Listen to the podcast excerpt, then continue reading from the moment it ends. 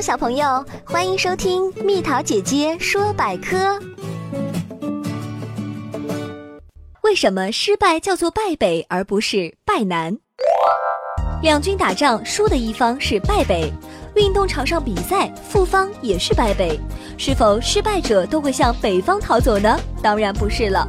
其实这败北的北，并不是指方向，而是和文字有关。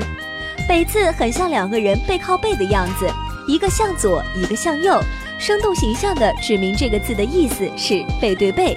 所以北字在古时候也就相当于背字，月字底是后人为它加上而形成的，所以败北就可以理解了。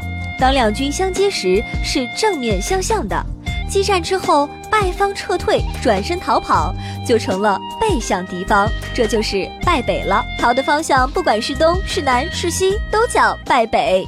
宝贝儿，如果你喜欢蜜桃姐姐，想和我做朋友，就关注我的微信公众号吧，名字是宝贝晚安。